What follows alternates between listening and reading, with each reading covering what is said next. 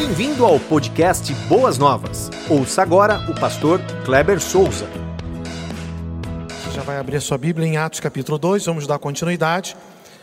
Domingo pela manhã estamos estudando ah, no livro de Tiago e à noite falaremos ah, ao longo desses domingos, acredito que entrando até um pouquinho em novembro, Atos capítulo 2. Pastor Adalbérico eh, iniciou semana passada dos versos de 1 a 11, de 1 a 13, e eu continuo de 1 a, de 1 a 11, é, eu continuo de 12 ou de 14 em diante.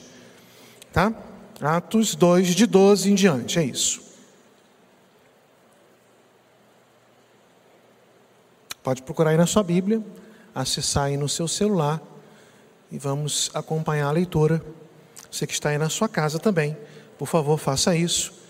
E como já foi orientado, chama a criançada, não põe elas para brincar de carrinho, ou de bonequinha, ou de bola, põe para sentar do seu lado, para que a família toda possa, nesse momento, glorificar o Senhor e toda honra, toda glória seja devotada a Ele pela sua família, tá bom?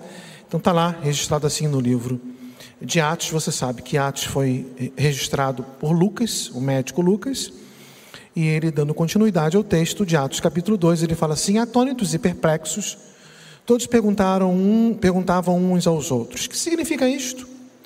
Alguns, todavia, zombava, zombavam deles e diziam: eles beberam vinho. Então Pedro levantou-se com os onze e, em alta voz, dirigiu-se à multidão: Homens da Judéia e todos que vivem em Jerusalém, deixe-me explicar-lhes isto. Ouçam com atenção: estes homens não estão bêbados, como vocês supõem. Ainda são nove horas da manhã, pelo contrário, isto é o que foi predito pelo profeta Joel. Continua Pedro. Nos últimos dias, diz Deus: derramarei do meu espírito sobre todos os povos. Os seus filhos e as suas filhas profetizarão, os jovens terão visões, os velhos terão sonhos. Sobre os meus servos e as minhas, e, e as minhas servas, derramarei do meu espírito naqueles dias, e eles profetizarão. Mostrarei maravilhas em cima do céu e sinais embaixo da terra sangue, fogo e nuvens de fumaça. O sol se tornará em trevas e a lua em sangue, antes que venha o grande e glorioso dia do Senhor. Todo aquele que invocar o nome do Senhor será salvo. Israelitas, ouçam estas palavras. Jesus de Nazaré foi aprovado por Deus diante de vocês por meio de milagres, maravilhas e sinais que Deus fez entre vocês por intermédio dele, como vocês mesmos sabem. Este homem lhes foi entregue por propósito determinado e pré-conhecimento de Deus. E vocês, com a ajuda de homens perversos, o mataram, pregando na cruz.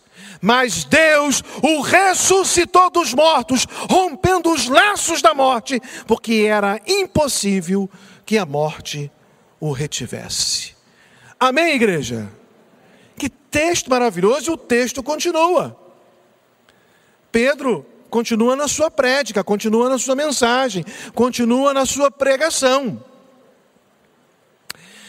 Mas eu quero, como uh, introdução ou trazer à memória, né, melhor, melhor assim dizer, é, o que foi falado no domingo passado pelo pastor Adalbérico, o tema maior desta série é Eu menor que nós, ou nós maior que o eu. Juntos somos mais fortes. A igreja de Jesus é a comunhão, é a reunião do corpo de Cristo, tendo como cabeça o próprio Senhor Jesus Cristo e nós somos os seus membros. Então eu, menor do que nós, nós é que somos a força no Senhor, não sozinhos, no Senhor. Esse é o tema maior. Mas o meu tema desta, deste domingo, deste momento, é o passado e presente Haja vista que o pastor Adalberico falou sobre o nascer da igreja, coube a mim trazer a mensagem sobre o passado e presente. Lembrando a mensagem do pastor Adalberico, ah, na semana passada, ele conceituou igreja assim, abrindo aspas.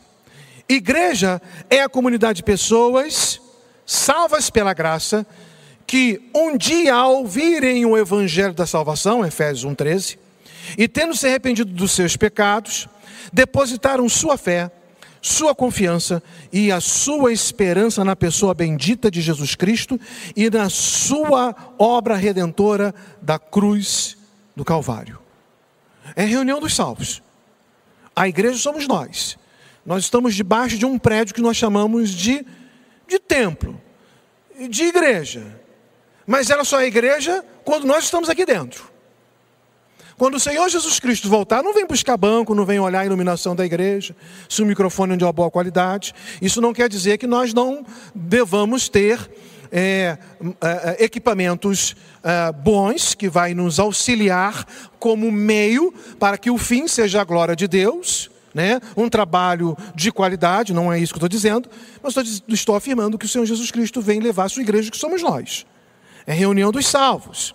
E ele disse mais: a igreja, a igreja nasce poderosa e continua poderosa, ela nasce no poder.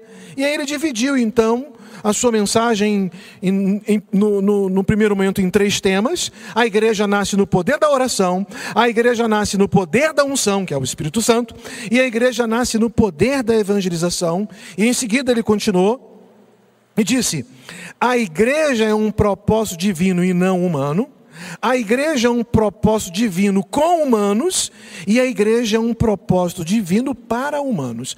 Irmãos, foi uma mensagem em que o Espírito Santo, pelo menos para mim, falou profundamente no meu coração e eu acredito que falou o coração de vocês. Se vocês não ouviram, não acompanharam essa mensagem, vai lá no YouTube, pesquisa lá, que foi uma mensagem poderosa. A igreja nasce. Né? Como que a igreja nasce? A igreja está lá reunida, os discípulos, os, a, a, família de Jesus, o pastor José Daniel pregou isso aí de manhã, né? A família dele estava lá reunida, todo mundo orando.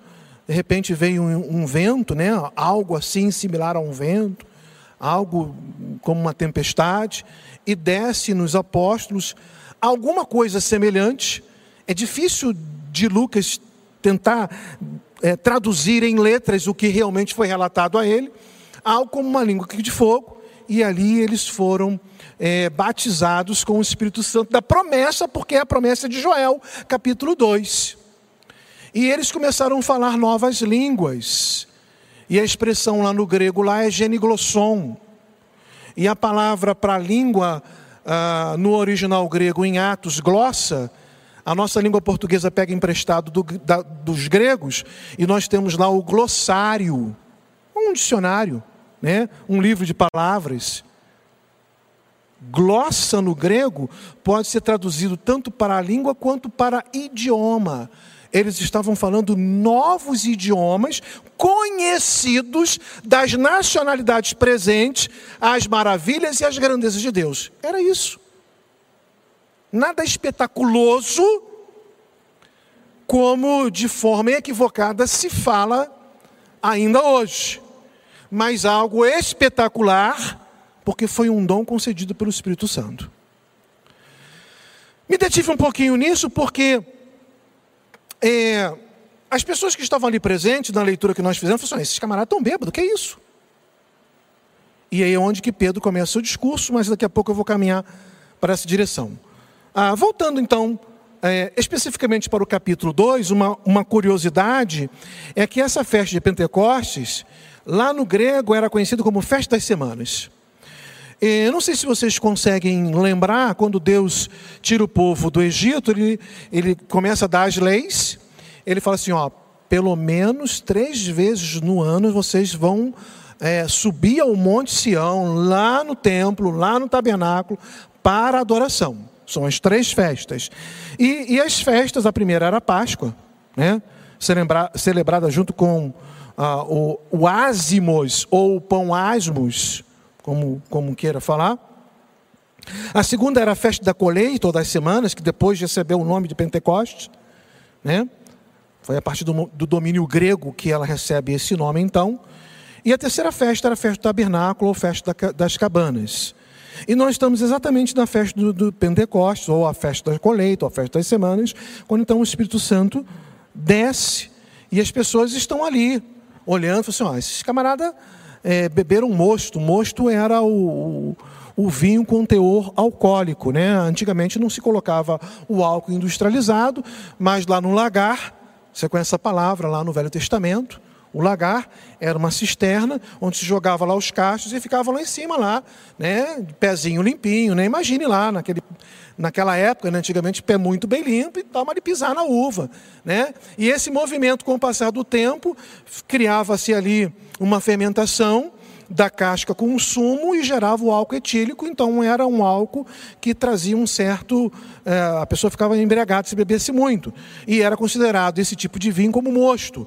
E eles estão falando assim: ó, eles estão aí com mosto. Aí Pedro fala assim: não, não pode. São nove horas da manhã.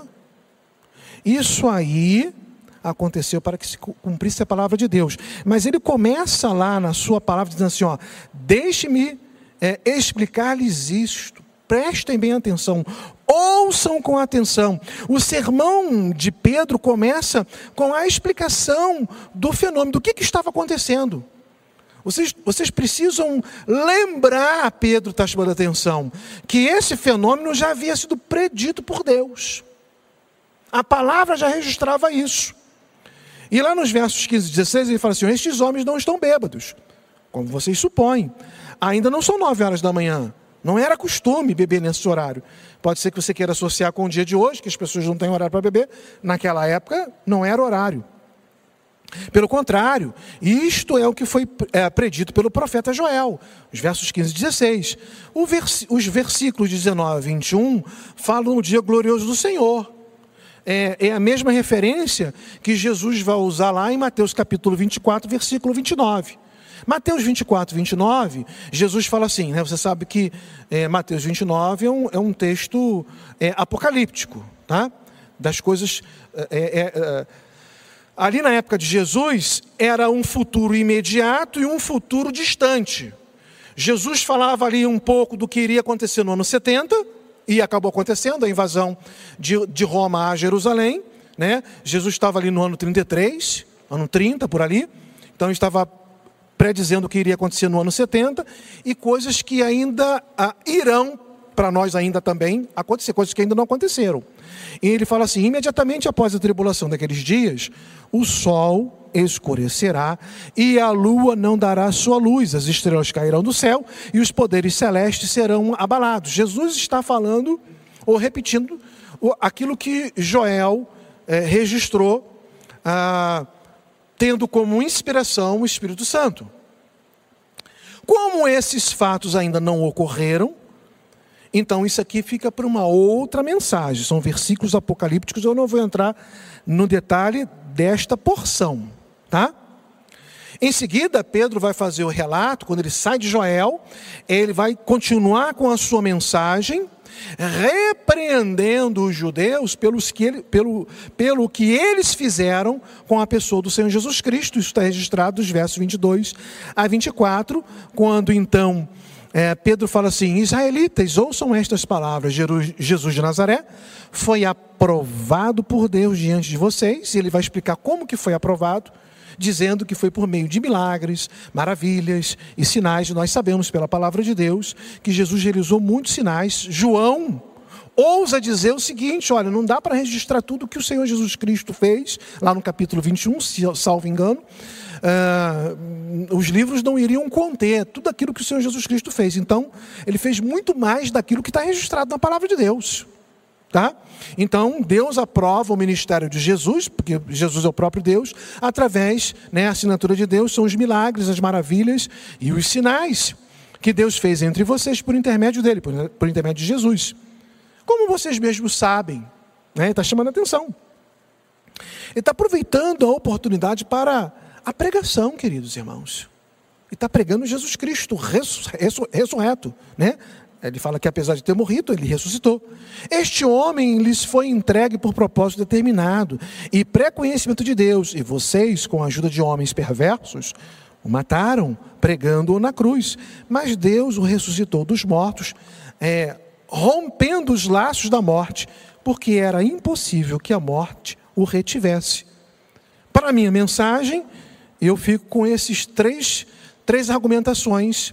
Ah, de, de Pedro, ah, Deus aprovou o ministério de Jesus, ah, Jesus morreu, mas Jesus ressuscitou porque a morte não o conteve, não poderia ah, segurá-lo. Resumidamente, o que Pedro está tentando nos ensinar é que, assim como ele, nós hoje também teremos que lidar com a incompreensão do povo. Muitas vezes, na nossa fala, na nossa atitude, na nossa maneira de ser, seremos incompreendidos. Eu, em 23 de dezembro, com a minha querida esposa, ah, completaremos 31 anos de um feliz casamento. Essa semana eu liguei para a irmã Valdelice e o irmão Gadelha, e conversando com eles, eles falaram assim: Pastor, nós estamos, fizemos semana passada 59 anos. E aí ela deu um testemunho.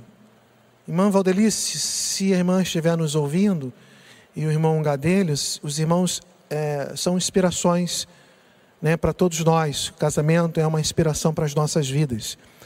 Ela assim, oh, pastor, eu estou assim adoentado, estou podendo fazer nada, mas o gadeira está lavando a louça, coloca a meia no meu pé, limpa a casa. 59 anos de casado. Irmãos, nós não estamos no encontro de casais. Eu só estou aqui afirmando que isso para o mundo muitas vezes não entra na cabeça, o mundo não compreende isso. O mundo muitas vezes quer influenciar o crente no seu trabalho, vamos sair para tomar uma cervejinha. Olha ali, aquela menina, aquela moça, aquela jovem senhora, sei lá, ela está olhando para você, vai lá, não custa nada, não sei o quê, querendo influenciar com coisas pecaminosas, com coisas erradas, com influências negativas. E assim como a irmã Marta falou, o mundo quer influenciar as nossas crianças, os nossos filhos, para que elas não venham servir ao Senhor Jesus Cristo, mas quando nós firmamos o propósito, não não por ignorância, mas por obediência à palavra de Deus. Não, eu não ajo assim, eu não vivo assim, eu vivo para a glória de Deus. As pessoas não compreendem. Nós seremos incompreendidos como aquelas pessoas foram incompreendidas na sua época. Em Atos 2,12, as pessoas falavam assim: o que isso significa? Isso não entra na minha cabeça. As coisas de Deus, elas são loucura para o, para o mundo. Então, Pedro está resumidamente tentando nos chamar a atenção que em muitos momentos das nossas vidas nós seremos incompreendidos. Ele nos chama a atenção também que, a, além da incompreensão, nós também iremos observar, como foi na sua época e nos dias de hoje, a incredulidade do povo. Nos versículo, no versículo 13 fala assim: Alguns, todavia, zombavam essa palavra aqui, ela é similar de Atos 17, eu não vou lembrar o versículo, não sei se é o 25, eu não vou lembrar, mas quando, quando Paulo termina o seu discurso no Areópago e diz, e ele ressuscitou dos mortos, as pessoas, os gregos, ah! a Bíblia fala assim, Lucas fala assim, eles zombavam do discurso de Paulo. As pessoas são incrédulas elas vão zombar da nossa fé, ou tentar zombar da nossa fé. Deixa zombar. Deixa te chamar de irmão. Deixa te chamar de crente, de, de, de, de é, é, é, carola, qualquer coisa, você é fanático. Deixa te chamar. Vão apelar. Você, e aí, você está sendo dizimista? Está é, é, tá dando dinheiro para o pastor. Pastor, está andando de carrão, você está de ônibus. Deixam zombar. Firmem na sua fé. Você que está na sua residência, meu querido irmão, firme na fé, nos propósitos e desígnios do Senhor Jesus Cristo para a sua vida. Pedro está nos chamando atenção nisso. Olha, a igreja está nascendo, está no seu nascedouro. Nós, é, em conjunto, somos mais fortes com o indivíduo. Mas mesmo assim, o diabo vai se levantar. Mas as portas do inferno não vão conter o avançar da igreja de Jesus. E Pedro continua na sua prédica, ele fala assim: Mas a palavra de Deus se cumpre fielmente.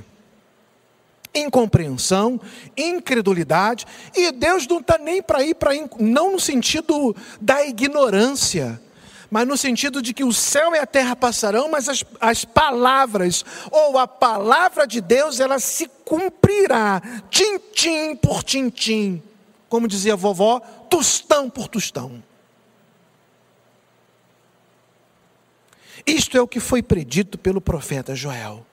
E em seguida ele apresenta Jesus como Messias. Ele fala sobre quem é Jesus, o, o propósito da morte e sobre o poder da ressurreição.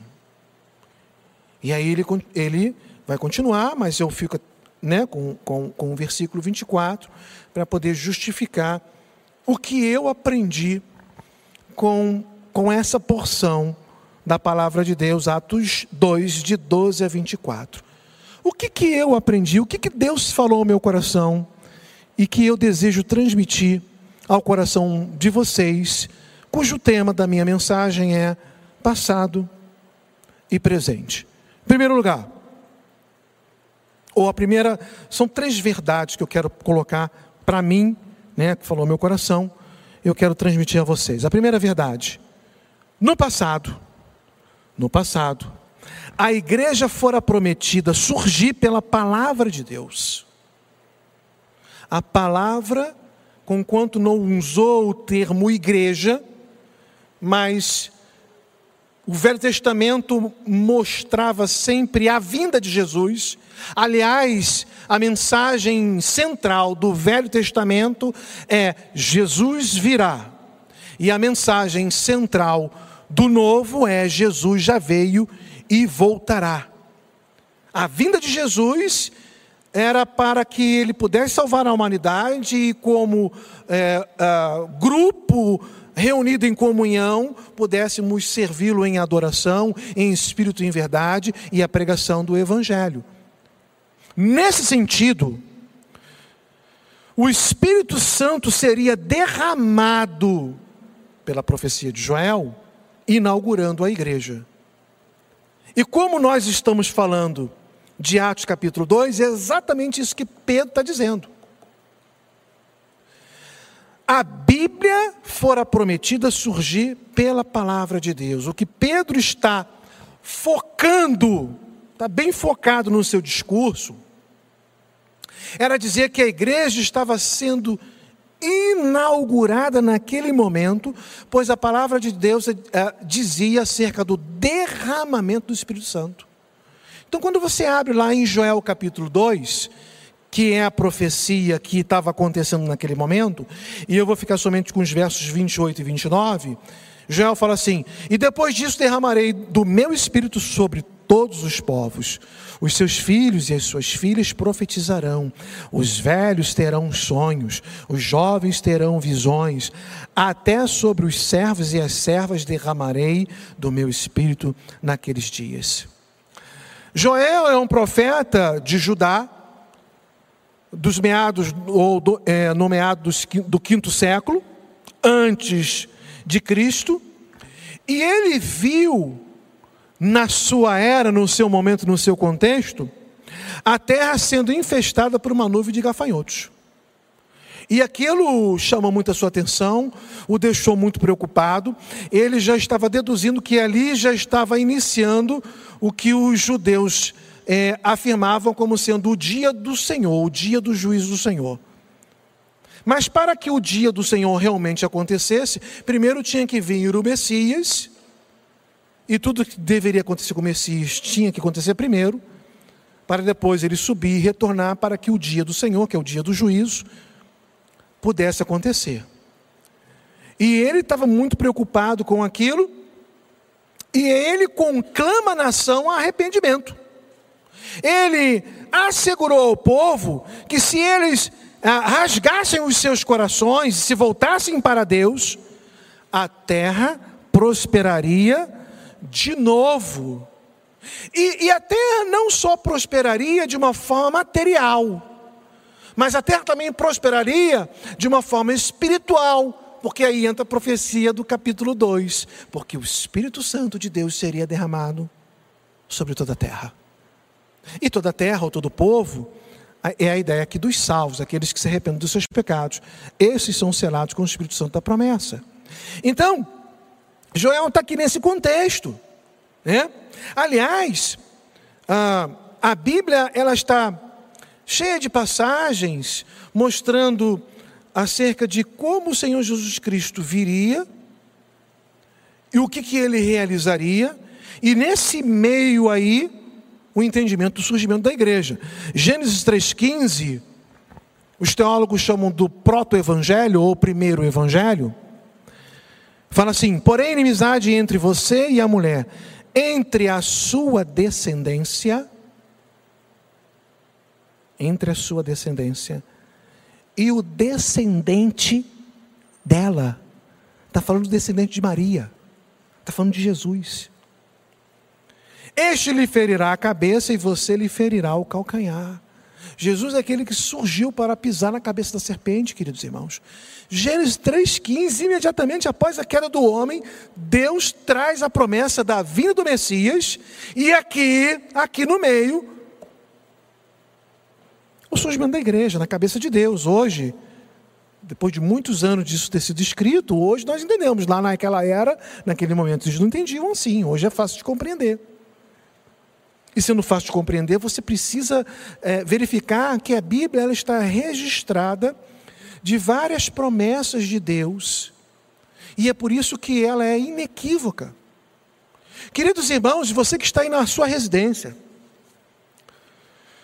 talvez você esteja no grupo de risco e você está preocupado. Às vezes você não está nem no grupo de risco e você está muito preocupado em vir porque é, presenciou muitas situações de fatalidade uh, dentro da sua residência, no sentido de familiar, grupo familiar, e até de, de uh, amigos ou no prédio, e isso abalou, mexeu com você, e falou, não, eu só vou para a igreja quando tiver uma vacina. Eu não quero entrar nesse mérito. Eu não quero, não quero falar sobre esse aspecto. Estou dizendo que você está em casa. E muitos irmãos estão em casa. E não, tão, não, não estão vindo à igreja. É natural, provavelmente até com vocês, que ah, passeemos ali nos recursos que temos para ouvir outras palavras. Ah, deixa eu ver o que esse pastor está falando, é interessante. Ah, deixa eu ver o que esse pregador está falando. Cuidado com isso, tá? Se você não estiver muito bem firmado na palavra de Deus, pode vir ali um veneno coberta com uma capa de açúcar, muito saborosa, mas quando você morde, é algo que vai te matar de forma espiritual. Tem muitas pessoas de um pensamento liberal. Pensamento liberal, quando gente fala assim, ah, fulano tem um pensamento liberal, ah, tem uma teologia que é liberal, ah, teologia liberal, então uma pessoa é, pode sexo com qualquer um, é, prostituição, usar droga. Liberal não é nesse sentido, não. Viu, meu irmão? Você que está na, na sua residência. Liberal traz a ideia daquelas pessoas que não acreditam que a Bíblia, de capa a capa, é a palavra de Deus. Eles não acreditam em que tudo o que está escrito na Bíblia, realmente, que nós que, nós que cremos, diz, afirmamos que são os milagres de Deus, o, o, liberal não acredita. O liberal, ele diz o seguinte: ah, ah, Senhor, tem aqui esse menino com cinco pães e dois peixinhos. Aí Jesus vai e multiplica. O liberal não acredita na multiplicação. O liberal acredita que todos estavam com um farnel nas costas e todos pecaram, pecaram, pegaram comeram e, so, e aí teve aquela sobra. Porque todo mundo levou, Jesus não multiplicou nada. Quando Jesus subiu ao monte para orar e ficou lá de madrugada, os discípulos estão atravessando uh, o mar da Galileia, tem uma tempestade e Jesus anda por sobre as águas. o liberal diz que ali tinha um caminho de pedra que era é, superficialmente coberto por águas e foi por ali que Jesus andou. Cuidado com isso. Cuidado onde você está, por onde você está caminhando, o que, que você está lendo. A palavra de Deus ela é inequívoca, ela é recheada das promessas, das verdades de Deus. Ela é inerrante. Do primeiro versículo, do primeiro versículo de Gênesis ao último de Apocalipse, é a palavra de Deus inequívoca. Então, quando Deus dá essa promessa aqui, ela se cumpriu, porque Jesus veio para pisar na cabeça da serpente. Mas fala mais, lá em Deuteronômio capítulo 18, versículo 15, Moisés traz uma profecia acerca de Jesus, quando ele fala assim: O Senhor, o seu Deus, levantará do meio dos seus próprios irmãos um profeta como eu, ouçam-no. Moisés está falando inspirado pelo Espírito Santo, pelo próprio Deus, acerca da vinda de Jesus. Irmão, a, irmãos, a vinda de Jesus é o que vai justificar o início da sua igreja.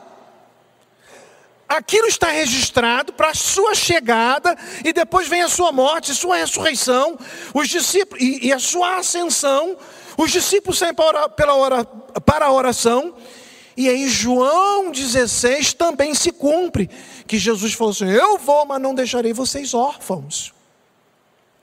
O passado, que era apenas uma promessa registrada na palavra de Deus, ela está se cumprindo.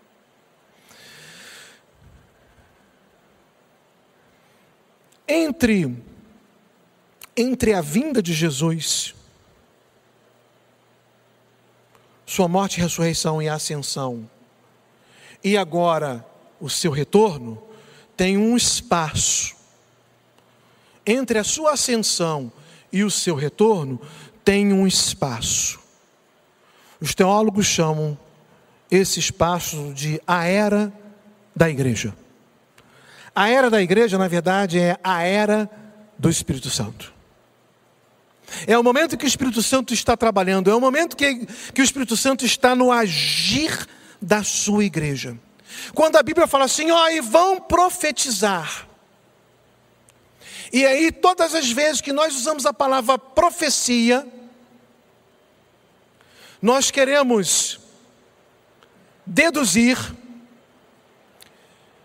que profecia é prever o futuro. Eis que te digo, acontecerá isso ou aquilo outro. Não, irmãos. Você precisa lembrar dos dois ofícios do Velho Testamento: profeta e sacerdote. Perfeito? O profeta era aquele que intermediava entre Deus e o povo. Desculpa, o sacerdote. O sacerdote era entre o povo e Deus. O sacerdote era aquele que pegava o clamor do povo, era aquele que pegava lá a, a, a sua lástima, os seus, as suas lamúrias, a, a confissão de pecados, fazia a degola do animal e intercedia diante de Deus. Ele se colocava entre o povo e Deus. Era função sacerdotal. O profeta era aquele que se colocava entre Deus e o povo. O profeta é aquele que vai anunciar a palavra de Deus. E a palavra de Deus, ela pode ser pronunciada da boca do profeta, passado, presente e futuro. Então a função do profeta, a função do profeta era anunciar a palavra de Deus. Irmãos, nós estamos na era da igreja. O Espírito Santo foi derramado. A palavra dizia que isso iria acontecer e aconteceu. Estamos profetizando, irmãos? Entenda que profetizar é pregar o Evangelho. Entenda que profetizar é falar de Jesus Cristo. Entenda que profetizar é falar que o homem é pecador e que se ele morrer sem Jesus, ele será condenado. Estamos fazendo isso como igreja? A igreja nasceu, o Espírito Santo foi derramado, estamos na era do Espírito Santo. Ele conduz as nossas vidas com autoridade e poder. Temos realizado isso como igreja? A segunda verdade que eu quero trazer para vocês, já que ela foi uma verdade no meu coração, é a seguinte: a igreja presente surge pelo cumprimento da palavra de Deus. No passado, havia uma promessa, uma palavra de Deus para o surgimento da igreja. No presente, e o presente aqui é Atos 2, a igreja surge porque a palavra, ela não simplesmente não foi pronunciada, ela se cumpriu.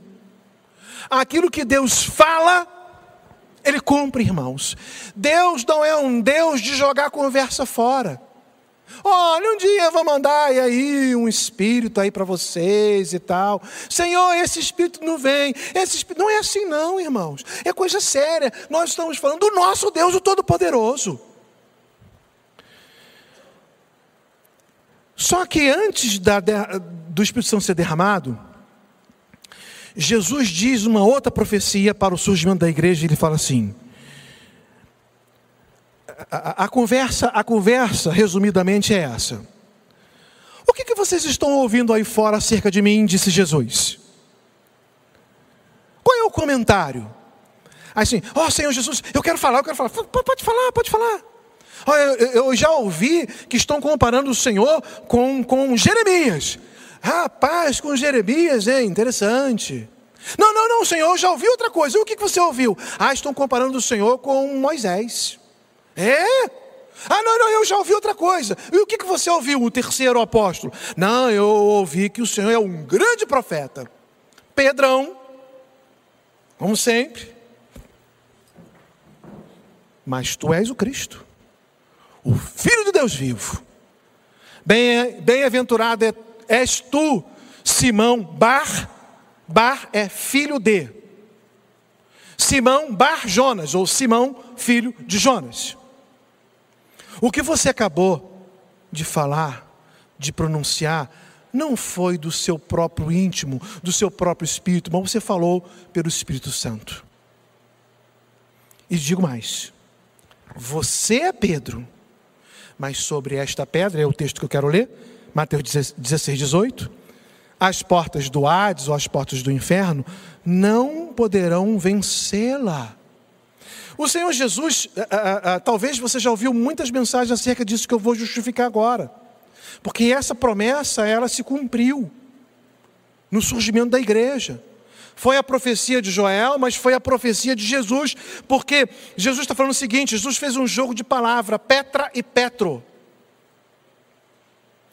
Jesus fala assim: ó, você é Petros, mas sobre esta Petra, Petros é uma, é uma, é uma fagulha de pedra, é, uma, é um cascalho de pedra, é brita 1, brita 0, pode até ser brita 2, pode ser um seixo de um rio. Lá no interior de Minas Gerais, quando fazíamos a base lá, comprávamos, muitos, vezes de comprar essas pedras de pedreiro, comprávamos seixos de rio. Pode ser isso. Cascalho. Jesus está dizendo assim: você é um cascalho, você é uma pedrinha, você é uma fagulha. Mas Petra é rocha sólida.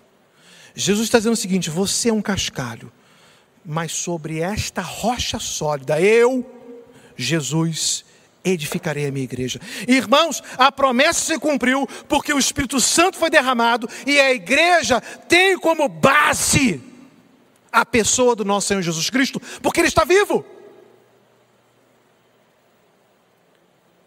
E aí, meus amados irmãos, vejam só. A promessa se cumpriu no surgimento da igreja. Mas a promessa se cumpriu porque o profeta, falando pelo Espírito Santo, dizia: os jovens, os senhores, e ele está falando sobre visões, sonhos e profecia, e ele se detém com maior ênfase na profecia, no anunciar da palavra de Deus. E essa igreja recém-formada, ela começa a anunciar. Ela começa a cumprir agora a promessa. A igreja começa a cumprir a promessa de pregar o evangelho, ou de anunciar a profecia, ou de falar de Deus. Atos 2:41. Se você quiser acompanhar, Atos 2,41. Os que aceitavam a mensagem foram batizados. E naquele dia houve um acréscimo de cerca de 3 mil pessoas. É Atos 2, versículo 41. É, o, é o, o resumo da história da mensagem de Pedro.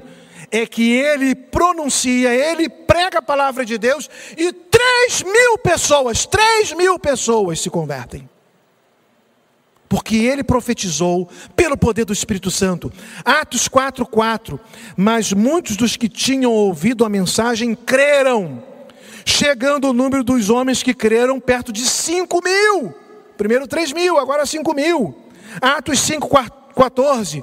Em número cada vez maior, homens e mulheres criam no Senhor e eles eram acrescentados. Já perdeu as contas, era o número maior. Atos 6, 7. Assim a palavra de Deus se espalhava, crescia rapidamente o número de discípulos em Jerusalém. Também um grande número de sacerdotes obedecia à fé. E aí tem Atos 9, 31 e muitas outras passagens. Porque a promessa se cumpre na descida do Espírito Santo. A promessa se cumpre tendo Jesus como base da igreja, e a promessa se cumpre quando os profetas estão profetizando ou seja, pregando Jesus Cristo. Morreu na cruz, foi aprovado por Deus, mas vive está. Irmãos, nós temos que fazer isso. É a razão de ser da igreja, entrar para adorar e sair para servir. O Senhor Jesus Cristo nos disse que seríamos pescadores de homens. E uma, de, uma das formas de pescar é lançar a rede. O que fazemos hoje é armar a rede na frente do púlpito. E aí convidamos as pessoas para ouvirem a mensagem. Olha, a Igreja Boas Novas vai fazer uma grande festa, 92 anos, vai vir um pregador de fora, vai lá ouvir esse pregador. Você está dizendo para o peixe vir na igreja e fala, e fala assim: agora peixe, se joga na rede. Nós não estamos lançando mais a rede, tendo Jesus como fundamento, tendo o Espírito Santo como o agente de ação nas nossas vidas. Nós estamos dizendo para os peixes: vão lá, querem ir para o céu? Vão lá e se jogam na rede. Se vocês se jogarem na rede, vocês serão salvos. Se não jogar, eu lançar a rede. Quando a promessa dizia o seguinte: vocês profetizarão. E a terceira verdade, a igreja do presente vive debaixo do poder e autoridade da pessoa do nosso Senhor Jesus Cristo. Ele é o Senhor da igreja. Pedro diz que Ele é o Senhor, Ele é o próprio Deus, porque Ele foi aprovado no seu ministério terreno. Fez sinais, maravilhas e prodígios. Homens perversos, esses homens conduziram Jesus Cristo à cruz. Mas tudo isso era para se cumprir a palavra, resumidamente lá em João 29, que o Cordeiro de Deus é que tiraria o pecado do mundo. E Jesus é sepultado lá, numa sepultura nova de José de Arimateia, mas a palavra também foi cumprida, dizendo que o seu servo não iria ver corrupção, a sua carne não sofreria decomposição, Salmo 16, versículo 10. A igreja é de Jesus, nós somos doulos de Jesus.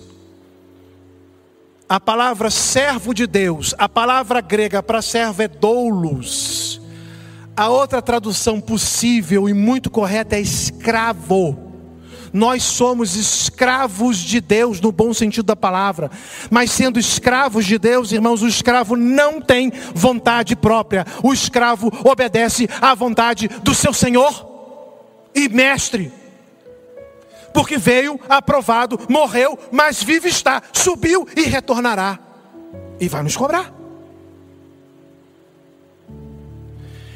A igreja do passado, ou a promessa do passado, é a mesma promessa do presente.